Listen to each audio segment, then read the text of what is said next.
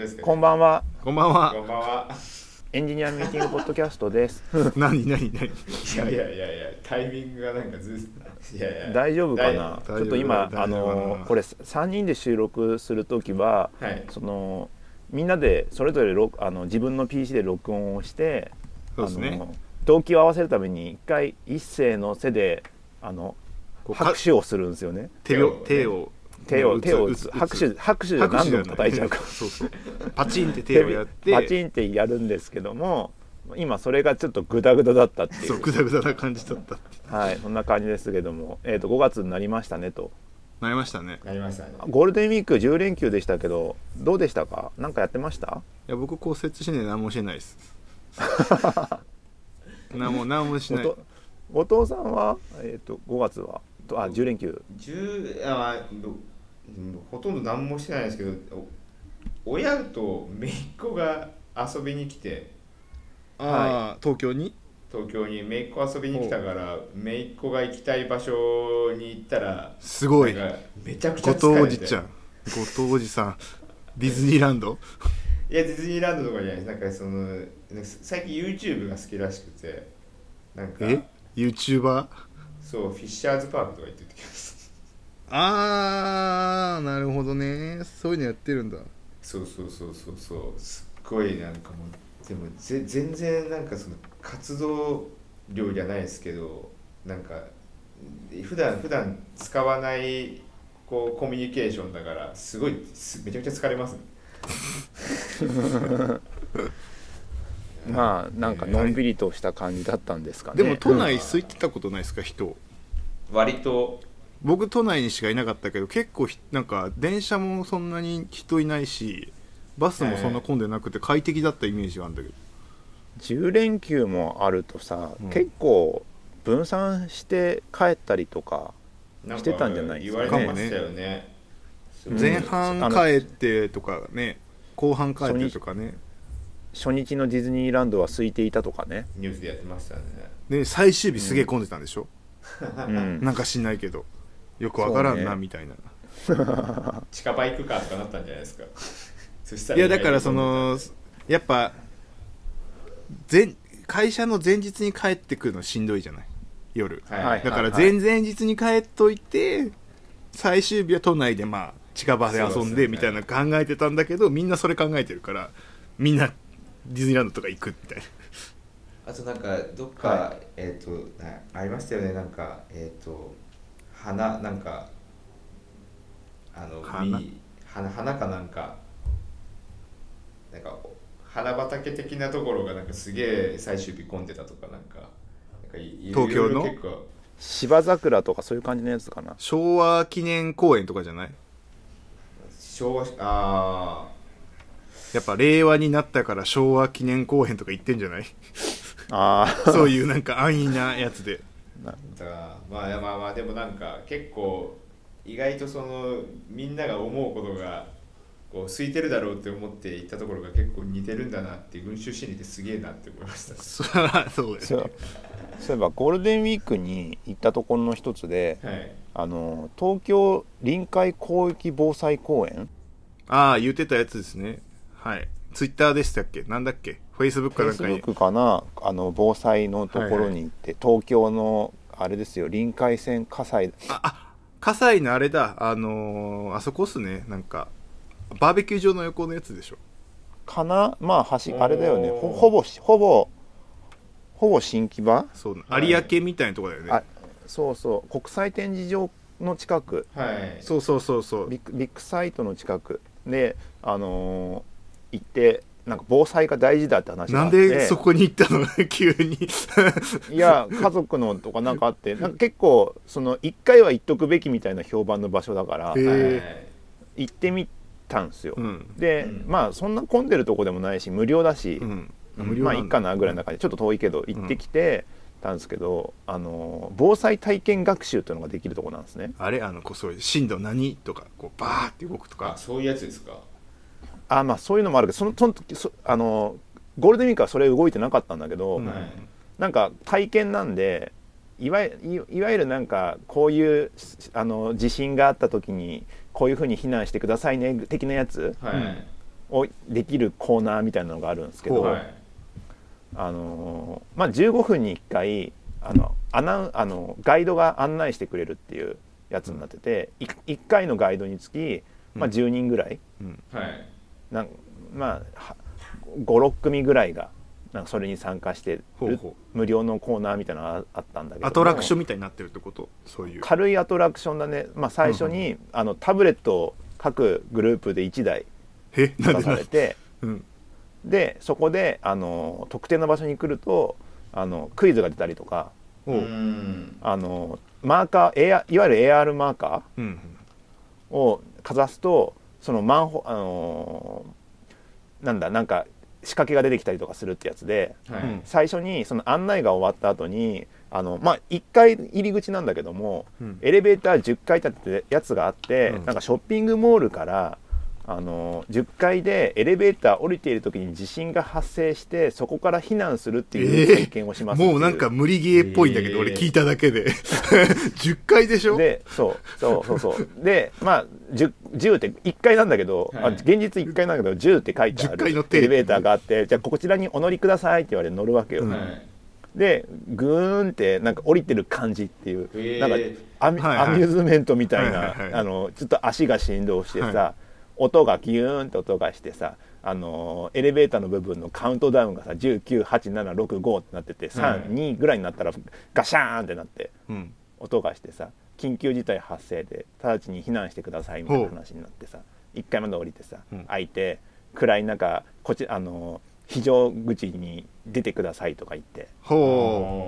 でそれでタブレットあの閉じたまま、まあ、それ出ていくとあの出ていった先にはその地震によって崩壊した家とかなんか車があのぶつかってるやら何やらとか、う、うん。ーはい。あのま、なんか地震によって、ま、あの液状化現象しているようなジオラマみたいなほうあほうほうほう。あのところに行ってここでああの今持っているタブレットであの特定の AR マーカーがあってうん。うん。あのタブレットの指示通りの場所に行ってそこにある AR マーカーををあの立ちや AR マーカーじゃないか。場所に行ってきたってやるとクイズが出てきて、うん。うん。それに答えてあなたがあの生き残れるそれを全部答えるとあなたの生き残れる確率が出てきますすごいみたいな怖いなそれ。やつがあってでそこにもなんかて点々と AR マーカーがあって、うん。それをタブレットでかざすとその地震によってマンホールが液状化現象によって浮かび上がるとか。うんほうほうほあのーあと何があったかな？ガラスガラス落ちてくるのがあったかな、まままあ、マーカーマーカーをかざすことによって動画が流れてきたりとか。うなるほどね、うん。そういうのを見ながらなんかクイズに答えてほあなたはどれだけ生き残れましたね？うなるほど勉強でねきましたか？お疲れ様でしたっていう感じなるほのど。あの教習所のシミュレーターみたいなもんだよね予想外のことばっかり起きて 結局アウトみたいな。まあそれを歩くって歩いてなんか経験するみたいな感じすごい。そんなハイテクなんですね。なんかもっとアナログなのかと思ってた。あの思ってたよりハイテクだなと思ったっていう。無料だしまあ県あの都のやつだろうとか思ったけども、意外と AR マーカーきちんと使っをやってなんか考えてるんだなって。あとデザインもさ、うん。このページあの多分施設うん。あの昔の R25 かなのさ、あの人のアイコンのやつだったね、はいはいはい。デザイナー。で、はい。あれだしね、あれで統一されてるしね、へえだからあのそのしなんだ地震が起きた時のテントとかさ仮設トイレとかの説明とかも全部あの絵なんだよねうーん。なんかブランディングちゃんとしてるんだね。そうブランディングもちゃんとしてるしすごいね。なんかすげえ丁寧だなって思ったっていう。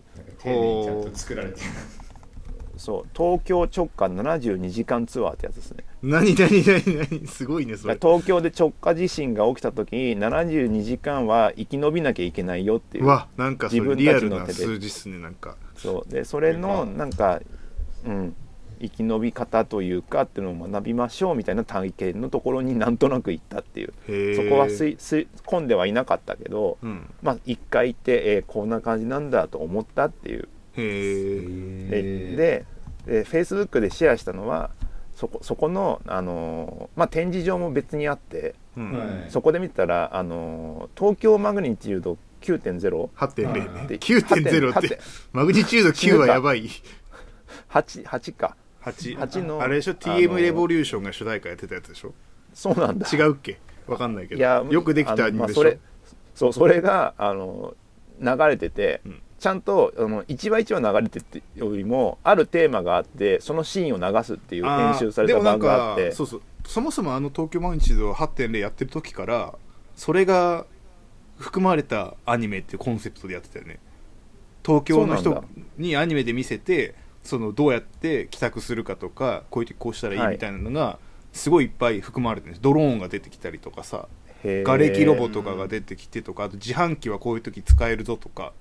なんか防災公園かな？なんかそういうのが各地域にあってそこに行けばなんかそのなんか誰かボランティアの人が来てくれるぞとかそういうのがいっぱい散りばめられるたアニメっていうコンセプトで確かやってたからあれすごいへ深夜アニメなのに予算めちゃめちゃあるんだよね東日本そうプロダクション東日本の、うん。そうそうそう東日本の震災よりも前のアニメなんだよね。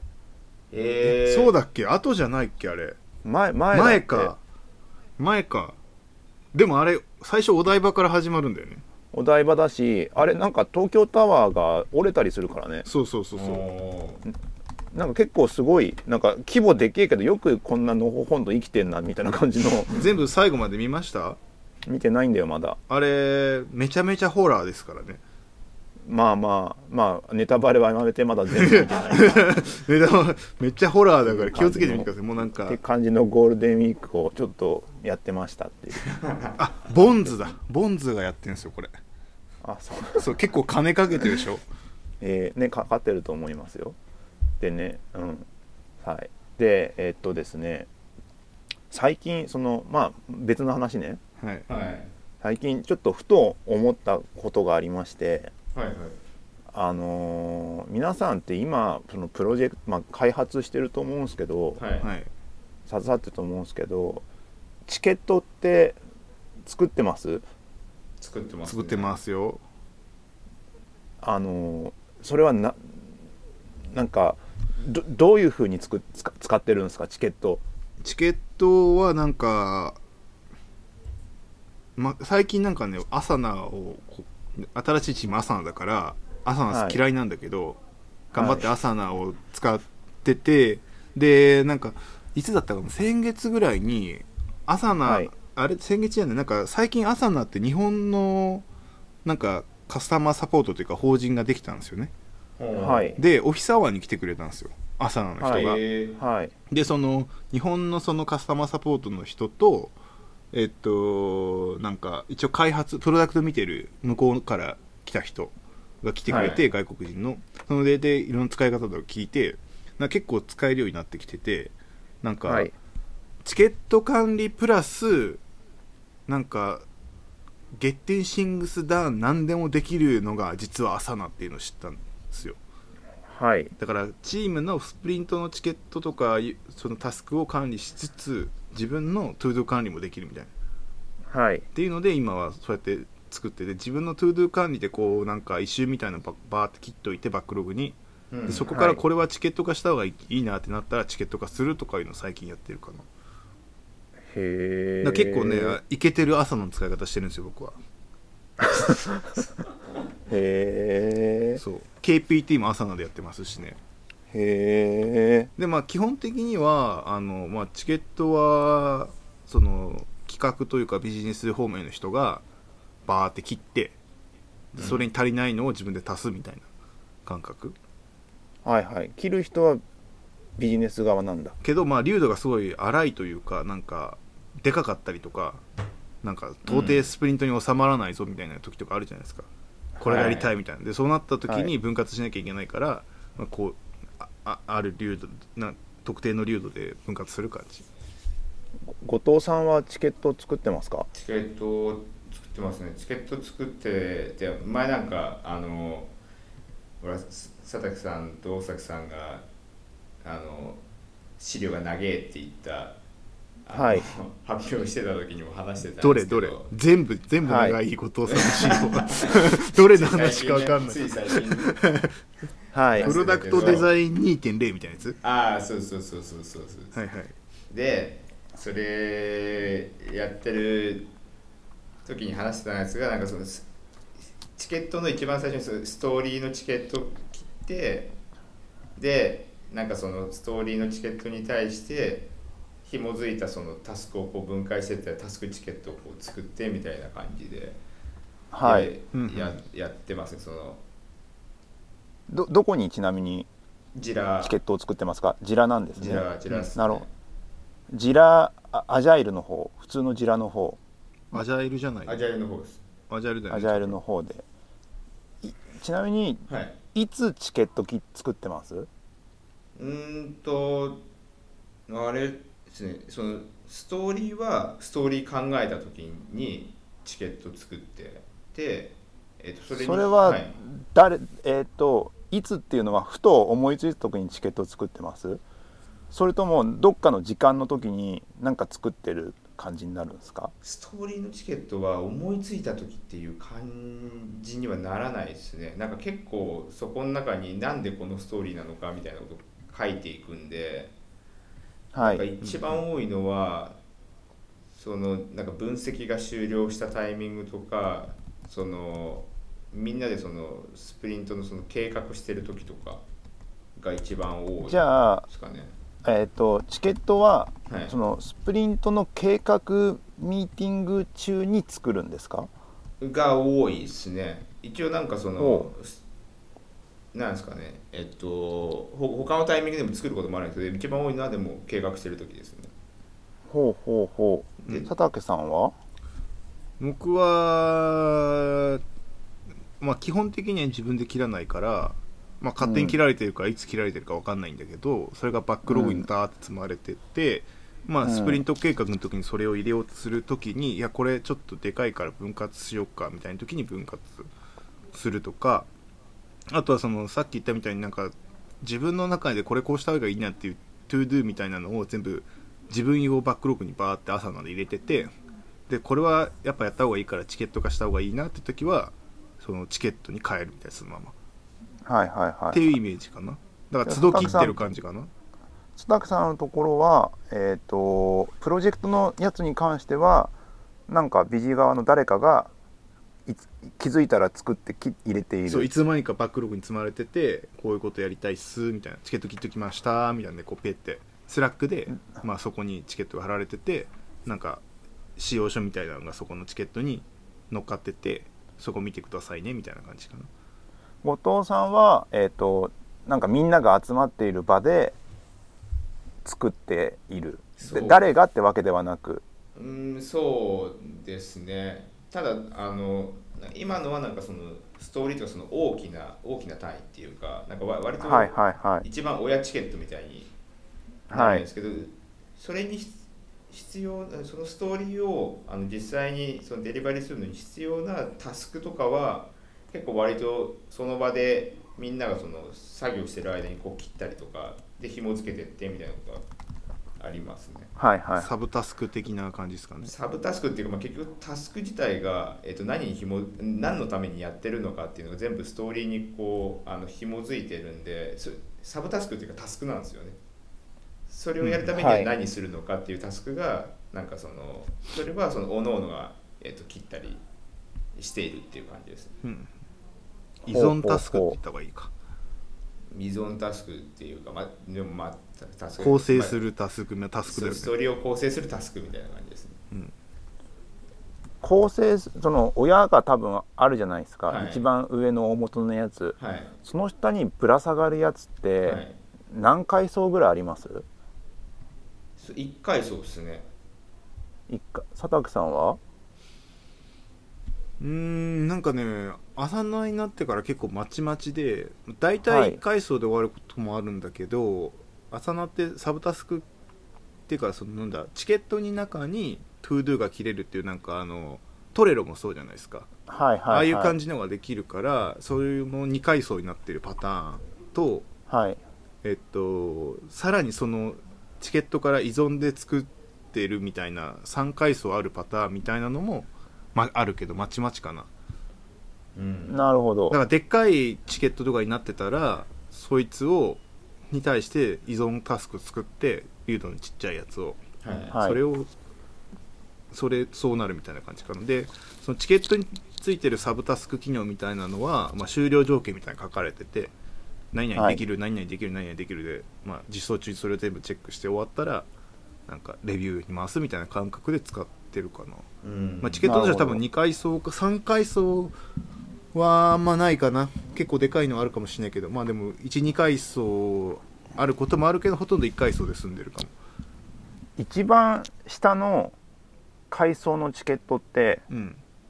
にアサインされる人って1人ですか？それとも2人以上ですか？一番下のチケットは多分一人なんじゃないかな。後藤さんは、一番。サブチケは？えーいや一人ですね。1人まで落とし込める。一人まで落とし込め落とし込め本、ますね、まあ、大体のチケットが人誰かが持ってるみたいな感じになってるからなんかうん。感覚的に誰かがに落とし込むまでしなきゃダメでそれじゃないとなんかでかいからそしたらなんかあ何かやりたいっていうタスクがまあでかいとするじゃないですか、はい。じゃあそれに対するデザインのタスクをチケットで切ってとかフロンはト、サーバーみたいに切ってそれぞれ一人に落とし込まれるみたいなパターンが多いかもしれない、なるほど。それでじゃあね。行きましょうか。えっ、とうん。チケットのステータスってどういうものを使ってます？ステータスは、まあ、バックログ、まあ、 ToDo、はい。doing レビュー done はい。みたいな感じかな。うん。まあ同じほぼほぼ一緒ですね。まあ呼び方ちょっと違いますけど。うん。ちなみに呼び方なんです？えーまあ、まあ、バックログの状態はバックログの状態ですね、でえーっと、えー未着手。はいえーっと進行中。はい。えーっとレビュー、はい。あ違うな。えーっと QC ですね。あのレビューっていう。QC あって。QC もそこに入ってるね。はいはい。でえーっと完了。なるほどね。はい。なんか若干ツールによって違いがあるかもしれないんだけどあの、はい。アサナの場合はなんかそのあるチケットに対していろんなビューを設定できるみたいになってるんですよ。はい。だからバックログビューっていうのがまずあるんですよね。それはなんかリスト形式になってて、はい。でそれでスプリントに積んだ瞬間に看板ビューにするんですよ。はい。で看板ビューになるとそのスプリントでやる to do があってで doing レビュー done ってなってその done になったらまたバックログビューみたいに戻ってその上に出荷待ちみたいになるんですよ、うちは。はいはいはいでそこで QC が走ってでで実際リリースしたらいついつリリースみたいなところにはい。入っちゃうみたいな。でそのうち消すみたいな、誰がそのステータスを変更してます？えっと看板は看板はそれぞれの人がやって、かだから看板で To do doing レビュー done はそれぞれの担当者がやって done からリリース待ちに持っていく時はスプリントレビューの時にやってるかな？レビューのうん。時のなんか段に持ってくる人行く人って作業者？えっ、とは司会者みたいな人です。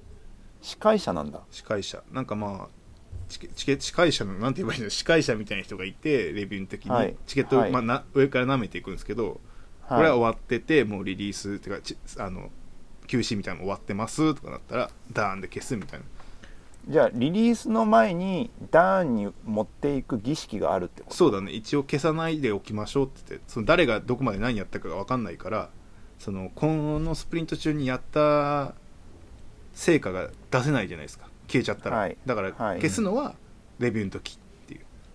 それってリリースの前に行うやつってこと？リリースの前にもうダウンされちゃいますね。リリーであのダウンされたものをリリースするそうですね。そういう感じですそういうフローになっていると。感じですね。後藤さんは？要ははレ、うん、多分。QC からダウンに移すタイミング誰が移すかといつ移すか、そこややこしいねちょっと。でも 2, 2, パあ2パターンじゃないな。1パターンなんですけど、えー、となんかはい。それに責任を持ってる人と実際に動かす人がいますね。なんあのほ最初にストーリーに紐づいてるって、はい。あの前提なんではい。それにそはい。のストーリーオーナーっていうロールがその1個のストーリーずつにあのひついてるんですよ。ほでほそのストーリーオーナーが紐づいてるタスクが、えっと本当にその動いてるのかとか、えっとまあなんかその、まあ、ファシリテートしたりとかっていうのをこうする役割になってるんでその、はい。動かしてくださいねっていうトリガーがそのストーリーオーナーから言ってで実際その作業を完了した人が動かしてるっていう感じちゃんとしてる。なんかそっちの方がちゃんとしてるっぽいな。うん。う。ほだからなんかその動かしてる人はその作業した人だけどなんかそのなんですかね動かしてくださいねっていうふうになんかオーナーシップ持ってる人は別の人みたいな感じです。ほう。チケットの受け入れ条件はい。はどのように決めてます？要は段に持って段に持っていくっていはいうもの、要はなんかスクラムのチケットってさうん。ディフィニッション・オブ・ダーンとさうん。アクなんだアクセプタンス・クライテリアって2つあるじゃないですか。はい。うん。それはねなんでうちはできてないんだよなも。ダーンの定義は多分割れるんですよ。はい。何をもってしてダーンにしているかっていうのはどそれどうやってます？それがさっき言ったところでだから漏れてるところで、まあ、作業終わったらダーになっちゃうから、その後リリースとか QC が入るパターンがあるんですよ、そうなった時に要はバグってるけどダーになっちゃってるみたいな。はいはいはい。だからチケット切る人が終了条件って実は定めてないからはい。なんかなんとなくまあできて軽くお触りみたいにチェックして OK ってなったら OK になっちゃうみたいな、はい。明確じゃないよねなんか。それはなんかあんまり良くないなっていつも思いながらでもなんかそれをちゃんと終了条件書いてくれって言っても書いてもらえないしなかなか難しいなって毎回思ったりするけどね。あだからそのさっきのサブタスクで自分がこうなんだろう ToDo として終了条件みたいなのを作るのは大体自分でやってるのよ。誰もやってくれないから自分でこれのタスクはこれ要件これとこれとこれだからそれのチェックリスト書いといてその実装が終わったら全部チェック終わって実装は終わったぞみたいなただそれを受け入れる側のチェックのところはないからそれは抜けちゃってる完全にバコって後藤さんのところははなんかそのあれですね。えっ、とその QC にこう入る前にその前にそのストーリーののタスクがいくつかあるわけじゃないですか。で、はいそのタスクのえっ、と例えばそのえっ、と実装タスクの前に、えっと実際にそのストーリーのデザインがこう行われるんですけどそのはい。ストーリーのデザインが、えっと行われたタイミングぐらいで、えっとテストの、えっとまあ、テスト項目がで、まあ、テスト設計がされるんですよね、並はい。行して、でそはい。のテストちゃんとしてるな。項目があの満たされてればダンって感じですね。ダンっていうか完了か。はい。それそれはアクセプタンスクライテリアではないんですか？え、まあ、ちかなり近いんじゃない？要は受け入れ条件。うん。はい。だから受け入れ条件のみで対応している。すえーっとそうですね。そうなりますね。なるほど、うん。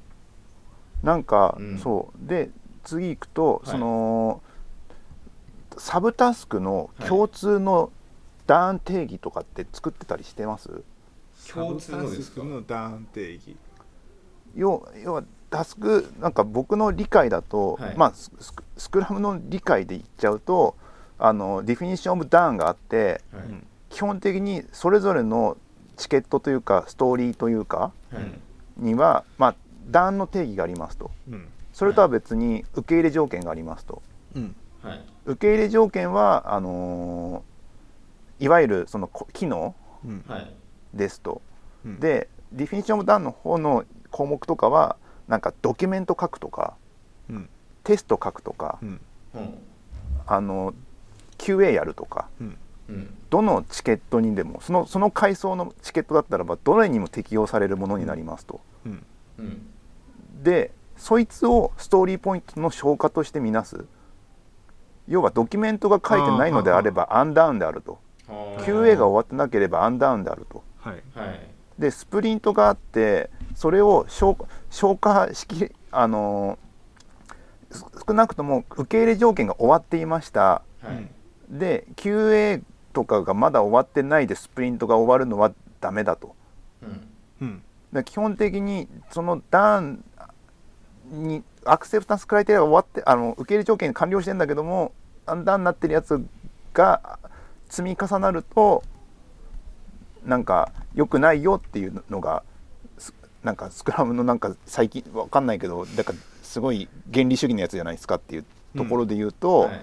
なんかそういったその共通認識としてのなんかこれはこういうチケットだからこれこのチケットは絶対こういうのやっておこうねみたいなやつとかの共通認識とかって揃えてたりとかしてるんですかね？うちは全くないですよ、まあ、さっきの形から分かるようにそういうのがなくってなんかはい。パワーゲームやってますね。オラはいはいみたい。な、うんうんうんないないですね。なんかそでそこで来てなんかそのポイントでやるところまでっていうのが一つの手法であるんですけどはい。なんかねまあ長くなりましたけどはい。うん。なんかねどこまでやろうかなって最近ね。え？ー。やってはいないんですよ。結果どこまでやろうかなんか。ちゃんとやろうとするとこうだけそうね。結局ちゃんとやろうとするとその段の定義のところがあって、はい。要はどのチケットの流度も全部そうなんですけどはい。あのー要は結構そのドキュメントを書かないでいること自体がさ負債になっていくの分かるじゃない、あるじゃないですか。はそうなんですよ。ででアジャイルアジャイルスクラム系でちゃんとやるとなってくると、はい。そこを全部消化していくってことを全部チケットの中に入れていかなきゃいけない。っそうなんですよ。うーんていうのがあってはい。であのーそこをなんかあんまりなんか意識せずにうまいことやれる方法ないのかなとか思いながら。ねだからやれないんでうちもだからドキュメントとか使用書がまあなくなってだ作らなくて口頭でこうなんかあうんの呼吸みたいな感じで進めていって結果なんか後であれどうなってたんだっけとかなることがもう死ぬほどあるんだけど毎なん回かそのドキュメントまで書いてくれっていう何度も言っても書いてもらえないしそのそれを終了条件にしちゃうと全然なベロシティ下がっちゃうからなんか何も進まねえみたいになるんだよね、うん。どうしたもんだろうね。本当。だからもう言わなくなってるけど最近はもう無理だと思って。だかほらもう自分で書いたりするけど頑張って。あドキュメントまあですか？そえでもでも佐々木さんがそれは逆書くんだったらでもそれをう俺の見えて定義るところ、ね、にすればああ他のも全部他の人のタスクはほぼ8 9割9分書かれてないから。いや俗人化しちゃってそるそれで言うとドキュメントはあれじゃん。ドキュメントはあのー例なんで。ドキュメントがっ定ていう条件で書くっもいいよていう条件を決めてるっていう体なんでいやむむしろないとどちらか。さレビューとかもできないからあるまあそべきなんだよね、こそこはあるべきではあるとは思うもののってやつもあるんだけども、はい。重要なのはそのどのチストーリーチケットであっても絶対にこれはやってなきゃいけないよねっていう階層が、はい。そのちゃんとやってちゃんとやっていくっていうかそのサブタスクにもあるし、はい。えー、とストその上の親タスクにもあるしそのストストーリーあのなんだススプリントではないな。バージョンかな？はい。バージョンにもあるしっていうのでそこで管理をしてしていくものみたいなのもあるじゃない？考え方もあるわかけで。そしたら1個は一個あります。あの終了条件にしてるやつが、はい。あの、はい。ストーリー作るじゃないですか。あの、はい。分析したら終了してますね。リリースして、はい。その結果をそのまあ一応その KPI が全部に設定されてるんでその,、はい。その KPI 通りになってたか、まあ、なってなかったみたいなパターンももちろんあるんですけどあの、はい。それをその分析してで、えーとまあ、次のアクションができるなりそれとも、まあえー、と次までちょっと別の仮説を立てなきゃいけないなりっていうのがこう終わったら終了っていう形になりますね。そのスストーリーのチケット自体が。はあはあは開発じゃないところって感じよね。なんていうの？まあなんかそううん。まあ、プロダクトではあるんだろうけども、はい。開発スクラムの開発のところじゃないところなんだろう。チケット管理みたいな感じだよね。なんて言えばいいのかちょっとうまく言えないけど。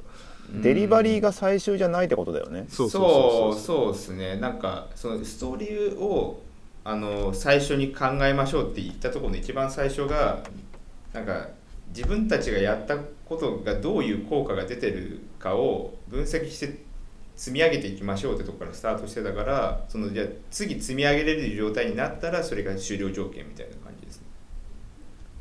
うん。それって出してみました。思ってたようなはい。分析結果ができませんでしたっていう時はどうなるんですか、まあ、下から段じゃないの？まあ、まあ条件良くとしてはても悪くてもっていうね。そう段になるんだけどあのじゃあなんで違うんだろうとかじゃあ別の仮説があるんだろうとかなんかそのじゃそもそも仮説に対して手段が間違ってたんじゃないかとかっていうのが出たらじょあの次って感じ。そしたら次のストーリーができるんで。うん。ああまあ次のストーリーができるところは、まあ、全然わかるけども、はい。あれだねチケットの管理まではちゃんと忘れないように保存してるみたいな感じってことだよね。そうそうですね。なんでそのストーリーにそのタスクがこう紐づいててそのあれあれなんですよね。えっと分析自体も一個のタスクとして紐づいてるからそれが分析まで完了してそうするとストーリーが自動的に全部ダンみたいなうん。じゃあ基本的に測れるものしかストーリーにならないんですか？えーっと今はあのそうしてますね。あのユーザーにの行動に変化があるものをストーリーとするっていうふうにこうしていてまあ基本的に測れるものをあのやりましょうっていう感じにはなってますねユーザーに変化がないけどやらなければいけないものってあったりするんですか、それはログとかは？タスクとしてあログもでも一緒ですね。そのストーリーに紐づいてログがないと分析ができないパターンとかもあるんで紐づいてだからそれじゃなくてなんかもう単純になんかなんて言えばいいんだろこの計測できないんだけどここにログ追加してくれないですかね？うそうそういうやつ。なんか追加でみたいな。はい。そそれは単独のタスクとして存在してます。ねまあそれはあるってこと。ねそれは単独のタスクとストーリーはがなんか並列してあるってこと。同じ層であるって感じ。同じ層であるって感じですね。不具合はバグ修正。同じ層にありますね。バグもバグが親知見になってそのバグを修正するために必要なタスクが紐づいてるって感じになってます。えっとバグとなんかお同じ階層にあるやつってストーリーとバグと？とタスクですねタスク。単独のどタスクです。う使いえ？あはいはいはい。で、えっとバグはまあ上がってきたやつなんで、はい。まあ、バグバグ。イメージつきます、い。タスクはどう使い分けてるんですか？タスクはストーリーにもバグにも紐づいてないものがあの本当にユーザーにも影響ないし不具合でもないものがそこにある。うんうんうん。その他、その他ですね。えっとじゃあ、えっと、各チケットの、あのーまあ、消化とかの評価ってどうやってるんですか？要はあの、はい。よくよくあるやつだとなんかストーリーポイントがストーリーについていて、はい。それのベロシティを見てなんか度合いを見るみたいなのあるじゃないですか、うん。はい。い今って、まあ、全部のストーリーポイントをどどのどれにつけているんですかって話かなそれでいうと。あとストーリーポイントは全部タスクにつけてますねタスク。タスクチケットに立ててチケットはそのタスクチケットのその、えっとややポイントの合算って感じですね。なんとなく分かってきたけど、はいそのなんだ？えっ、とオプションみたいになってるね。タスクっていうものがコアのタスクでそれはい。になんかストーリーがくっついてるバージョンのタスクがいるとか、はい。そういうことだよねまあそうそうそうガチャってなガチャってくっつ前後がくっついてるやつがいたりとかそういうことそういう感じってことか、でまあスストーリーでまとめられてるやつがいるのか、それとも単独であのタスクだけが存在するのか。だけどポイントがついてるのは全部タスクにだけついてるって感じですね。あうん。じゃああの各作業に対してポイントがついている。そうそうですね。なので一人一人のアサインのに対してにポイントがついている状態。そうですねそうですなるほど、うんうん。佐竹さんは？えっ、とぼ僕のとこはまあ普通にタスクなんで一個一個のチケットが。それにポイントがついてるけど、えっとはい。ね、実際実際はついてないんですよ。なぜならえベロシティを測ってないから。はい。で測り方とかが分かんなかったのよ朝名で。はい、うん。なんかジラージャイルは勝手にやってくれるじゃん全部、はい。はい。なんか計算とかもやってくれるんだけどあれの出し方が分かんなくて分かんないなと思っっててそれが朝ので嫌いだったとこなんだけど、うん。そのオフィスアワーで作り使い方を教えてもらってこれで出せるなと思って最近はちゃんとタスクに自分のやつだけはつけるようにしてる。ちなみにベロシティみたいなの測ってます？まだこれからって感じ。やっととこれやったら取れるぞってのが分かったんで。後藤さんの方は？測ってますね。それはいわゆるその個人の作業量に対しての消化を見ているって感じか。えーと作業量っていうよりかは難易度でつけてる感じですね。難易度でつけてる。はい。まあ一緒かもしれないね。うんこれぐらいかかるっていうのが長ければ難易度が高いってことだよね。いいわゆる相,、はい。相対的なやつってことですか？そういや一応絶対値にするようには心がけてまあ言ってもでも相対的になりますよね。例えばそのえっとなんか難しいんですけど例えばストーリーポイントが1ついてましたみたいなやつがあっても、はいはい。えっとで時間もかかるけどやってったら絶対できるみたいなものは1になってるんですよ。ほ う。え？だからな やり方が分かってて何すればいいかも分かるみたいなものは1をつけててほちょっと調べないとこれ難しい。あまあちょっと調べないとできないけどまあい大体こういえあの終わり方が見えてるみたいなやつはこう3になってたりとか,、えー？そそもそも やり方自体がこう分かんなくて本当はもう少しそのなんですかねえっ、と分割できるかもしれないけどあのその分割の仕方まで見えてないみたいなものとかあるじゃないですか。うはい。でっかい系のタスク。なんかそういうのが5になってたりとか、それって なんかどういうきっかけでそうしようってなったんですか？なんかそのえっと人によってその変わっちゃうからでもそうするとその1個のそのタスクをじゃあ別の人がやった時にじゃあその数字変えるのみたいな風になるとまずいよねって言ってあのそうなったんですよ。ほう。あーあーなるほどね。はい。なるほど。あああいうことじゃないんだよね。あのーあのー見積もりポーカーみたいな感じじゃないってわけね。まあそうそうですね。じゃあ、えっとこれはどう分解してるか分かんない。いわゆる 5, のポイン5トのポイントはい。の場合ってみんなの共有値とし集合値としてこれ分割難しいねっていうのが5になるってことですそかうそうですね。難易度逆すごい複雑なやり方してる。え複雑ですかね。ストーリーポイント俺ストーリーポイント何パターンあるんですか、えーっと今でも主に使ってるのは135ですね。まだ少ない3んだ。つなんだ。3つ。だってなんかわかんないですけどなんか8とかつけるようなものとかもまあなんですかね、まあ、い今はないからっていう感じですね。なるほどね。俺それってベロシティって測れます？ねえなんか難しそうな感じがするんだけど。めまあなんか一応その、まあ、数字出るじゃないですか。うん。はい。まあ確かに今回はなんかその細かいのこなしたねみたいな時とかなんかでも3とかをこなすとなんかベロシティが上がってしまうんですよね。うんだからこのこのスプリントで1はこんだけ消化しました。3はこれだけ消化しました。5はこれだけ消化し消化しましたって見方をすればさはい、おおこのスプリントでは52つも消化したわみたいになるかもしれないし あなんかそういうなんか難易度の流度を見る振り返るってことはできるかもね。そうそうですね。あとなんかそのなあんまりにもなんかその1ばっかこうやってるとその人にとってなんかそのなんですかね挑戦もないしっていうことになっちゃうじゃないですか。ああ、はい。そっち側に使えるってことか。はいはい。で3はまあし調べてやってるけどでもまあそんなにだけどなんか5とかをやっぱこなしてってるとやっぱなんか一応その挑戦をこうやってってるっていうのがあるんでなんかあのそこはその割り振る時にこう意識されるようにこうなったりはできますね。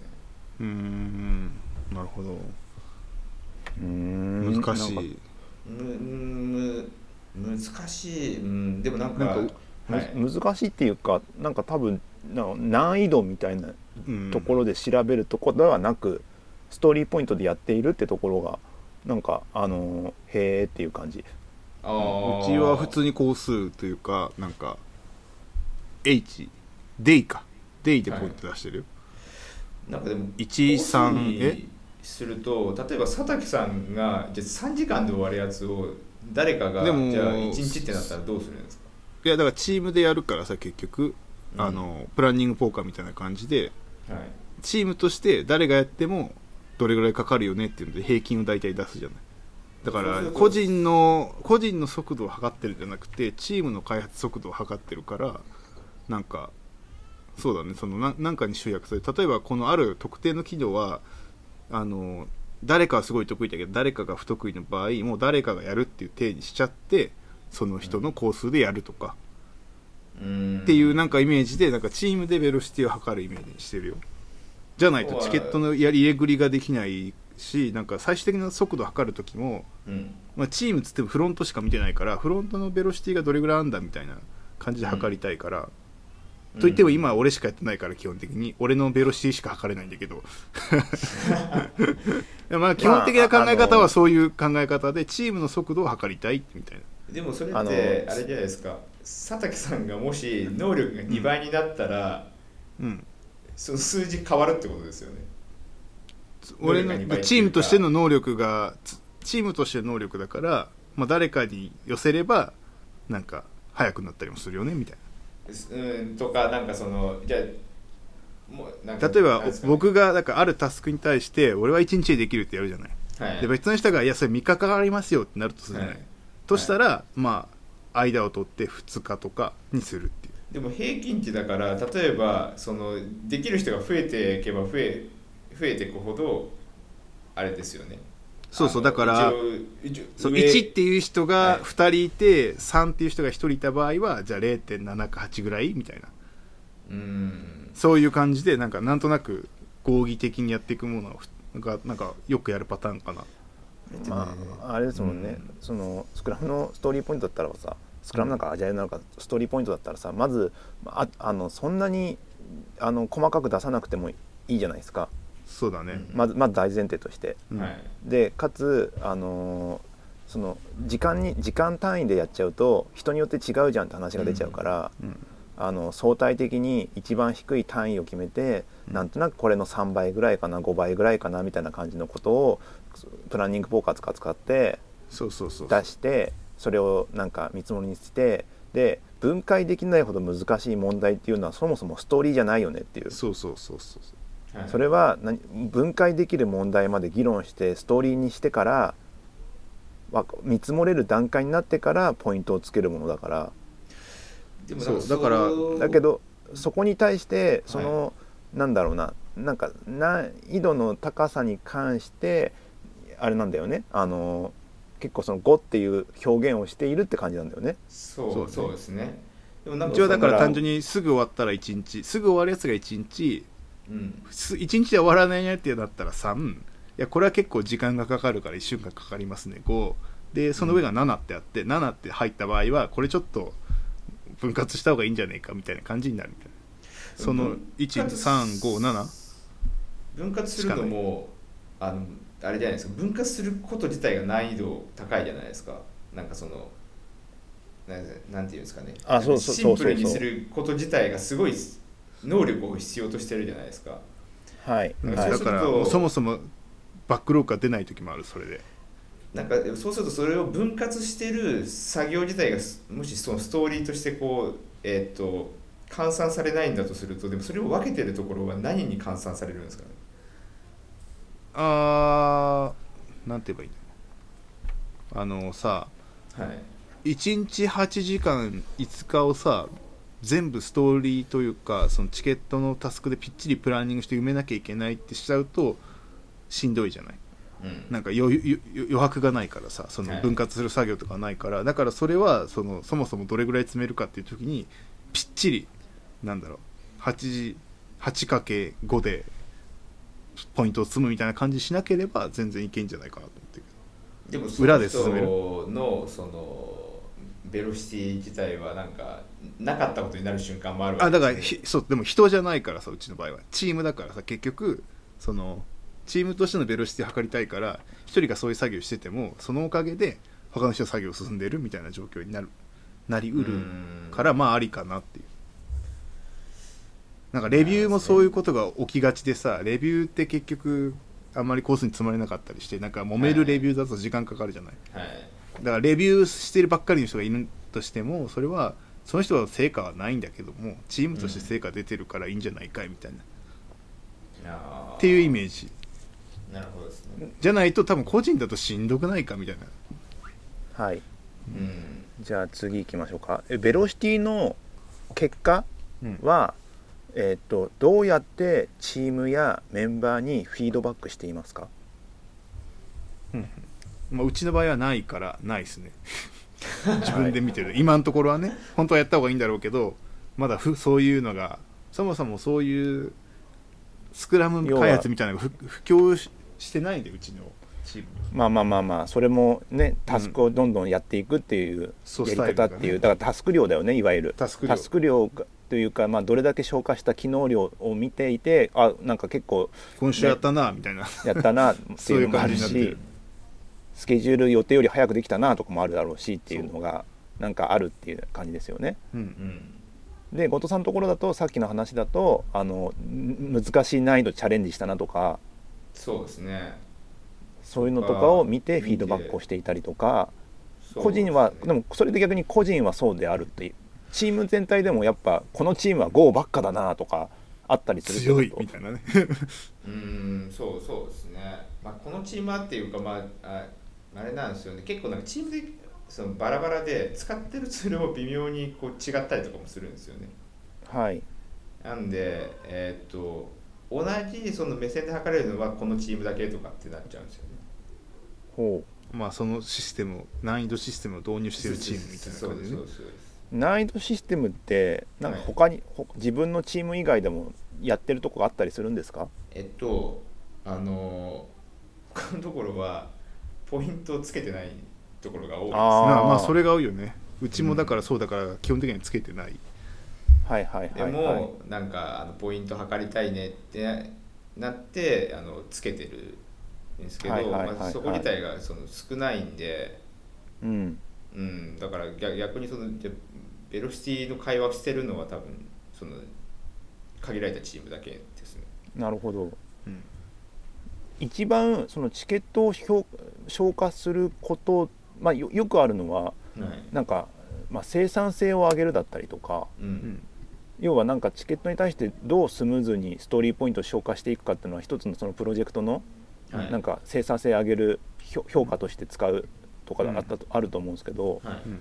その運用していくことによって何何を一番改善していこうっていう感じなんですかね。ああ僕の場合はだから基本的にあの速度上げるというよりかは予測をなるべくしたいからさ、はい、なんかこういう感じのチケットがこら来た時の、はい。よ自分が予想したポイントとその外れみたいなのがあるじゃない、はい。それをこうなるべく寄せていくと大体こういうのが来たらこれぐらいかかんなっていうのが予測しやすくなって、はい。なんか未来が分かりやすいじゃない？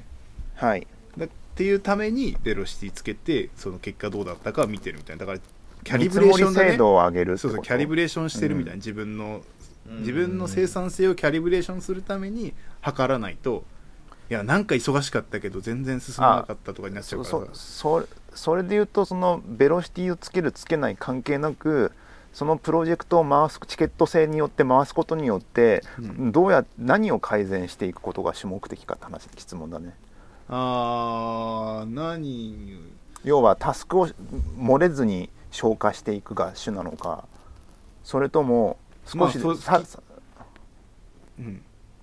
ささらにあのそれを手際よくやっていくってことを念頭に置いてるのかとか。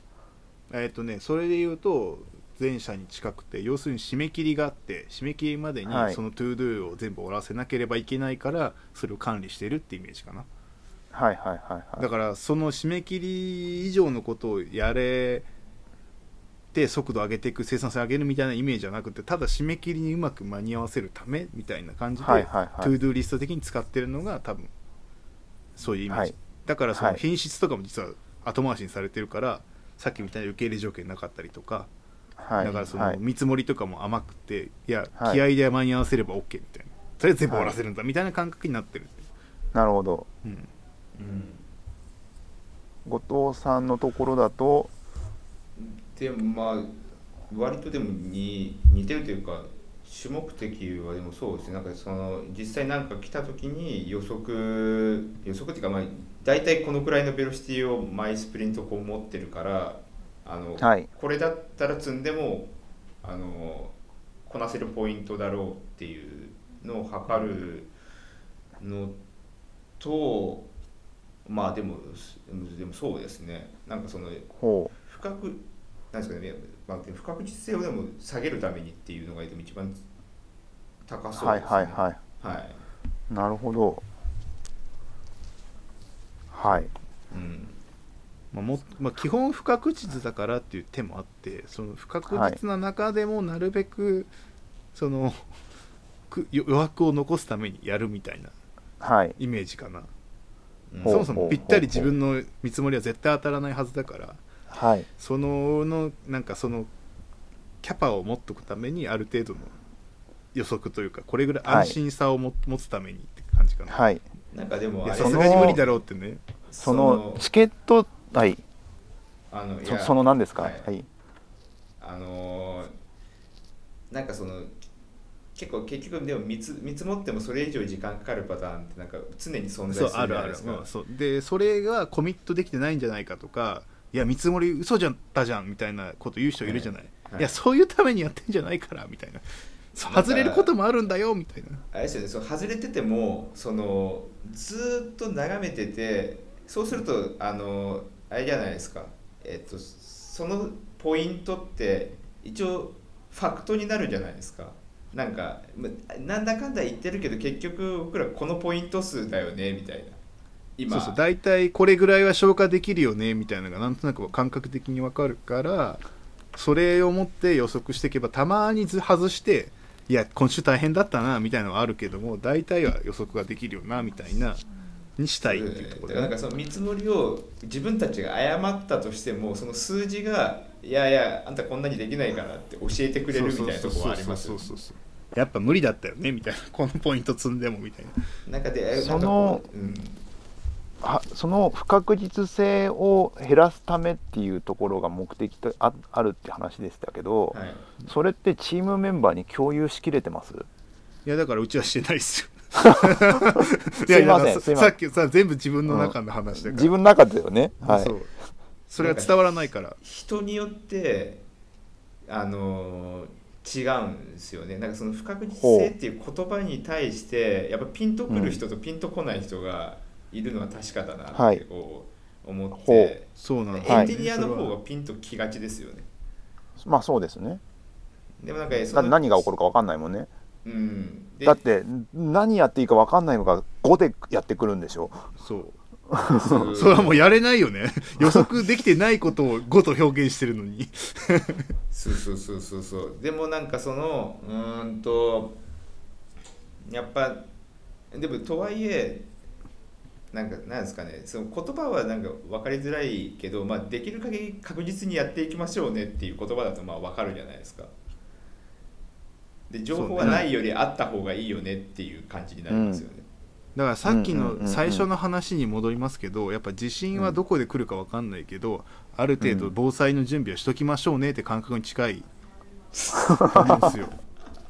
でもそうじゃない、まあ。なんかなんかそれは津波の来るところに家を建てるのはやめようやとか経験則的にね、うん。はい。とはいえそれ以上の津波来ることもあるから、まあ、そうなったらしょうがないんだけど、はい。あのそういうための経験値を積んでるわけじゃない日々、はいはい。同じように開発もそういう経験を積んでなんかいやこの見積もりさすがに無理だったよなっていうのが経験とじゃあ次はちょっとこうしようとかいうのをで改善していくためのなんか指標として使ってるイメージだよね、あとなんかもう一個はあれあれですね。その、まあ、さっきなんかその、えーなんですか分割できないぐらいちょっとでかいものが5みたいな話ししてたじゃないですか、でもなんかできる限りあのちゃんとタスクのを分割してこうやれるようにすれば一応その複数人で仕事ができるようになるわけじゃないですか。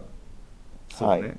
で,、まあ、でなんかそれを意識するためのツールでもあるなっていう感じが今してますね。なんかそのまあなるほど。そうだよね。なんかうん。ふわっとしたチケットがなくなるもんね。そう。だしなんかその自分でそのタスクのチケットみんなこう入ってきてこう切るけどそのやっぱすごいふわっとしたものでこう切って始めちゃう人もいるけど、ねそうするとそのいざあちょっと緊急の何かが入った時に分割もできなくなっちゃうからそのいやいつでもまあ分割できるようにするように意識しましょうっていうふうにしておくとさっきの、まあ、あれじゃないですかそのうん防災訓練にもなるじゃないですかそういうそう。はい。はい っていうのはありますよね、なるほどね、うん。はい。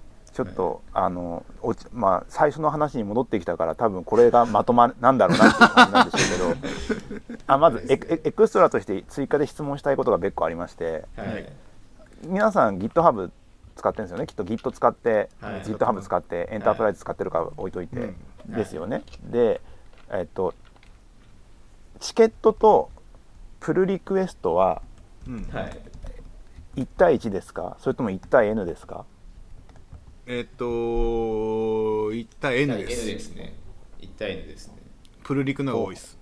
ほう。んプルクのうそれはなんか流派が分かれるとこだと思うんですけども。そうですね。なんそかこ。原理主義は11って言うけどもうレビューのコストを下げたいからどうしてもはい。分けたいんですよね、はい。でなんか例えば React の場合だと React というか Redux の場合だとそのなんかロジックというかスステートの部分とビューの部分って分けてやりたいじゃない。ほうほうほデータの部分とうはい。マークアップの部分ってそうしないと全部来るとさすごいでっかい変更点になるからレビューめんどくさいしはい。データの部分が違ってたら、ビューも直さなきゃいけないってなっちゃうから、はい。そもそも論でみたいな感じになるんでそこは分割できるからなるべく分割した方がいいよねみたいな、うん。はい。あとはテストが後で来るパターンもある一旦これでなんかプルリク出しといてあそのテストこれかけてないんだけどこれまあこれで見てテストはこっちのプルリクで書きますみたいな。その時にマージする先って、うん。まマスターとか develop ブランチとかよ要はなんだろうあのよよくあると develop ブランチがあって develop に今がステージングとかに上がってで、はい。デブからマスターにマージして本番に上がるみたいなイメージはいはい。だったりもしくはマスター直でやったりかのどちらかだと思うんですけども、ーはいはい。どその後からテストを入れるっていうのはのプルリクエストの向き先はどこになるんですか？一緒ですね。マスターですねだから。マスターなんだ。でだから動いてる前提だからそのテストがない状態のプルリクエストに対しても基はい。本的に動いてる、でビューのテストだからなんかはい。マークアップのチェックとかしか基本的にはない、はい。ロジックの部分はないから、だからその部分のスナップショットテストが後で入るみたいな。なるほど。あとこのボタンを押したらこうなるみたいなファンクションのやつがちょっと入るぐらいでそうじゃなくても基本的に動いてるよねって前提がある。でもね。後藤さんの方は、うん。あでもあ一緒ですね。マスターはい。に入ってる感じですけど違うのは、えっと、テストは基本一緒ですね。一緒のプルリクになりますね、はいはいはいはい。でなるほど、ううん。んまあ、要はなんかいマスターに入ったやつはいつでも一応リリースできる状態にしとくっていうのがあるんで、はいはいまあ、テスト別にしちゃうとテスト書いてないけど入ってるやつがリリースされされても、まあ、おかしくないっていう状態になっちゃうそう。から、うちは多分まだ特殊かも新規でやってるからさ基本的にマスターに突っ込んでいくんだけどリリースされないから、あのああまあそうあそうっていうみたいです。とりあえずなんか動かしてお触りみたいにしてみたいから、とりあえず今これで合ってるかどうかで入れてみて OK って出たらそれに対してテスト書いてるみたいな。それってなんかあの後藤さんのパターンで言うとチケットは終わってないんだけれど、チケットのタスクは終わってないんだけど途中までマスターにマージされている状態っていうのは、はい。リリースをして OK のものになるんですか？OK なものになりますね。なるほどそうなんかそのああれなんですよね。例えばそのストーリー用でも構成してるけどそのなんですかね。そうユーザーにえ行動行動に影響がないものもあるじゃないですか。それがなんかそのなんですかね。もうえ、まあ、行動に影響があるものだと1セットにしないとまあ確かに出せないんですけど、はい。それ以外のものはだ出せちゃう。だ、まあ、出しても別に問題がないわけじゃないですか。はい。なんでそれはあのむストーリーのそのチケットとはもう別個ですよね。そのなるほど。概念としては、なるほど。はい。はい。いろいろが質問を1時間ぐらい 30分分で用意していましたが。今日パネルディスカッションみたいな。はい。なんかそんな感じで、モデレートをこうずっとされてたみたいな感じですよね。うんしかもあんまりなんか意図を言わないっていうね。一応こういうのがあったりするんだけどもなんか順番に考えていくとチケットっていうのを考えてこういう風になるなっていうのはあってそれをちょっと喋ってみましたっていう聞いてみましたっていううん。最終的には不可欠で減らすとかなってるけども本当になんかそれってなんかあのーわ他の人と共有できてるかって話もあるし別にそのそれが目的じゃない可能性もあってはい。それこそ作業を分かるだ 見えるだけにしたいとかもあるかもしれないしはい。なんかそこの意識ってチームメンバーで揃ってるんだっけなっていうところまでも含めてなんかどういうふうにチケット管理とかするのがいいのかなって最近か思ってるって話でした。なんか本当にあれですよね。なんか一番、うん多分チケットを作る理由で一番多そうなのはやっぱ To Do みたいな感じで使いたいっていうのが多分一番多そうですけどね。でしょ？まあそううん。あ朝はよくできてて ToDo 書けるんですよ全然。はい。自分で。それはでもチケットにしないでいける置けるのよしばらくは。はい。ただの ToDo リストとして使っててある時いやこれは普通に作業としてやった方がいいぞってなるじゃない？スプリントの中で、それ時にチケットができるっていうのがよくできてて。なるほど。んかそれはすごいいいっすよマイボなんか。マイボックスみたいなのなんだっけ？マイボックスなんかあるんですよ朝なって毎朝来てそのマイボックスってとこ見てそこにあるタスクをい一個ずつやっていくんだけど俺は、はい。で仕事やってる最中になんかそういやなんか事務処理これしなきゃとかあるじゃない。はい。とあのチーム外のね。それを全部はい。マイボックスに積んどいて、そのマイボックスのと今日やることが全部終わったらもう今日は帰っていいかなみたいな感じになるみたいな。全部終わったしみたいなでそれのために。てかあれですね。朝菜は後でちゃんとちゃんと機能を見ましょうか。でしょ？朝な、はい。朝ななんかオフィスアワー来てもらったらいいよ。めっちゃ使えるって思う、はい。急に。はい。それはあれあれなた頼んできたわけじゃなくていやなんかその最近ちょっと日本頑張ろうと思うから、はい。なんかうちの会社は割と朝使ってるらしいっていうのを聞きつけて、はい。オフィスアワーやりますよって来てくれたのよ。えーまあ、いじゃあ向こうから提案そう。があったってことなんですね。向こうから提案でえー、でそれでまあ。めちゃめちゃ質問したもん、へー。そのベロシティどうやって出すんだ、出せない出せないって。クソだって言いまくったらいやこうやって出せますよみたいな複数選択するとそれの中にあるカスタムフィールドが数字だったら合算してくれるみたいなエクセルみたいな仕組みがあるのそれであいろいろあるんですね。そうストーリーポイントと消化ポイントを全部計算して最後それをなんかスプレッドシートに入れるはやんなきゃいけないんだけどそれやればベロシティ出るってーこれやみたいな。クソだって言ったっていうことの方がクソとは言ってないけど、うん。いやべだから朝菜はダメだって言ってたよ。いやいや計算できないって、はい。そしたら「えでこうやったらできますよ」みたいなスススって出されてもっと教えてよみたいなそんなはい。すごいわかりやすい。